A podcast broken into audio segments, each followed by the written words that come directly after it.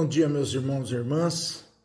Que Deus abençoe esse dia, dia do Senhor, dia que, logicamente, nós deveríamos estar em escola dominical aprendendo mais de Jesus Cristo, mas estamos, na medida do possível, tentando passar alguns estudos e voltamos agora ao livro de Efésios, a carta de Paulo aos Efésios, e não vou ler o texto por ser longo, mas o texto é Efésios 2, 11 a 22. E conforme eu for é, trabalhando o texto, aí eu indicarei os versículos para que você leia na sua casa. Esse, esses, esses, esse grupo de versículos que vai do capítulo 2, do 11 ao 22, ele fala sobre os gentios e judeus que são unidos pela cruz de Cristo. E ele separa algumas, é, algumas questões que são importantes para nós entendermos. É, as palavras, principalmente, que ele usa aqui, é, sobre é, quem éramos outrora. Versículos 11 e 12. Ele vai dizer, portanto, lembrai-vos de que outrora vós gentios na carne, chamados em circuncisão, por aqueles que se intitulam circuncisos na carne por mãos humanas. Naquele tempo estáveis sem Cristo, separados da comunidade de Israel e estranhos às alianças da promessa, não tendo esperança e sem Deus no mundo. Olha que coisa interessante. Então vai mostrar aqui que o véu do tempo se rasgou, a parede caiu e um novo povo nasceu.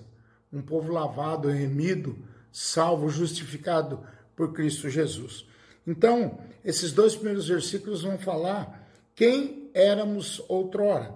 Os gentios e os judeus estavam mortos nos seus pecados e delitos, como nós vimos na aula passada. Agora, juntos formam o povo de Deus, que vai nesse texto de 2, de 11 a 22. Vai falar desse novo povo. Eles estavam alheios à vida de Deus, também estavam separados de Deus entre si. Os judeus tinham desprezo pelos gentios eles se esqueceram da promessa feita ao pai Abraão de que todas as famílias da terra seriam e deveriam ser abençoadas por eles. Havia, portanto, uma parede de separação. Havia é, no templo, quanto no pensamento deles, toda a cruz de Cristo, todavia, toda, todavia a cruz de Cristo derrubou para sempre essa parede e um novo povo foi criado. Então, algumas coisas que nós devemos é, separar, é, pelo menos duas coisas e alguns pontos, é, nessa ideia de, de contexto de vida dos judeus e dos gentios. Em primeiro lugar, ainda sobre quem éramos outrora, os gentios eram objeto de desprezo dos, dos judeus, versículo 11, 11 que eu já li. Judeus se caracterizavam como único povo de Deus. Eles tinham o pacto de circuncisão, sinal extremo que caracterizava a aliança feita com Abraão. Paulo, no entanto, declara que esse símbolo foi valorizado demasiadamente e está destituído agora com a vinda de Cristo, com a morte de Cristo na cruz do Calvário, de valor espiritual. A circuncisão deles era na carne e por mãos humanas. Vários textos nos apontam isso. Esse texto de Efésios, Romanos 2, 28 29, Filipenses 3, 3, Colossenses 2, 11. Há um tipo de circuncisão do coração, que é espiritual e tanto os judeus como os gentios precisam dela. Esse, essa circuncisão é a circuncisão da salvação. Deus precisa achar o seu coração, transformar o seu coração. E essa circuncisão do, do coração é espiritual e todo o ser humano precisa dela. Segundo lugar, os gentios estavam espiritualmente alienados. Efésios 2:12 que eu também já li. Eles, em primeiro lugar, estavam sem Cristo, que é isso quer dizer longe das bênçãos espirituais que já foram descritas por mim lá no primeiro estudo, as bênçãos do Pai, do Filho e do Espírito Santo. É, eles eram contrário de estar com Cristo, permanecer em Cristo. Os gentios não esperavam e não sabiam nada do, do Messias. O povo judeu sim conhecia, mas os gentios não conheciam nada a respeito da primeira vinda do Messias. Segundo lugar, eles estavam separados da comunidade de Israel.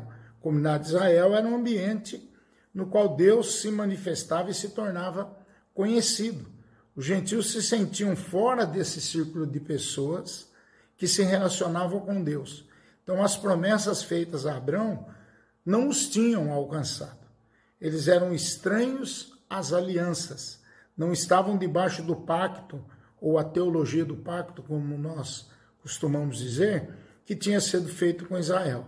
Paulo, escrevendo aos Romanos, capítulo 9, versículo 4, ele diz exatamente isso. E em terceiro lugar, ainda nesse segundo ponto, em que os gentios estavam espiritualmente alienados, é, eles não tinham esperança e nem Deus. Eles não tinham esperança de salvação eterna, visto que não conheceram o Deus Salvador, o Deus Todo-Poderoso, Criador do céu e da terra. A idolatria deles os impedia de conhecer a Deus. Não tinham nem mesmo a experiência espiritual que Deus havia dado a Israel. Então, por isso, eles não tinham é, sequer alguma esperança, sequer o sonho de entender quem era Deus, de entender o que seria a nova Jerusalém, ou de entender lá no passado o que era a terra prometida. Eles não tinham essa, essa experiência espiritual. Assim era o mundo gentílico um mundo sem Cristo, separado da comunidade de Israel, estranho às alianças da promessa, não tendo esperança é, e sem Deus no mundo. Nós estamos na mesma condição. Mantínhamos, nós estávamos, né? Porque nós, Deus nos encontrou pela sua graça. Nessa mesma condição. Mantínhamos inimizade com Deus, éramos contrários a Deus e não fazíamos parte dessa nova sociedade. Aí vem o outro lado. Mas agora em Cristo Jesus, versículo 13.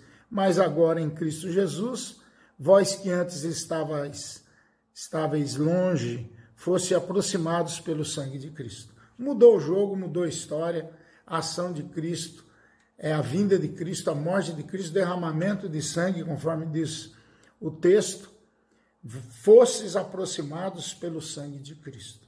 Que coisa maravilhosa. Então, o que, que Jesus fez? Jesus é o homem antes sem Cristo, e esse texto vai do 13 até o 18. Os gentios estavam longe, agora foram aproximados. Ambos precisavam estar perto de Deus para poder chegar perto uns dos outros. O preço da reconciliação, conforme diz o versículo 13, foi o sangue de Cristo. A morte de Cristo possibilitou que tanto judeus como gentios ficassem livres da lei mosaica e se encontrassem para formar um só povo. É bom saber que a união de gentios, agora igreja, o novo Israel de Deus, e judeus não é universal, mas é somente para aqueles que receberam a Jesus Cristo como Senhor e Salvador e creem em seu maravilhoso nome. E o que Cristo fez para aproximar os gentios de si para reconciliá-los com os judeus?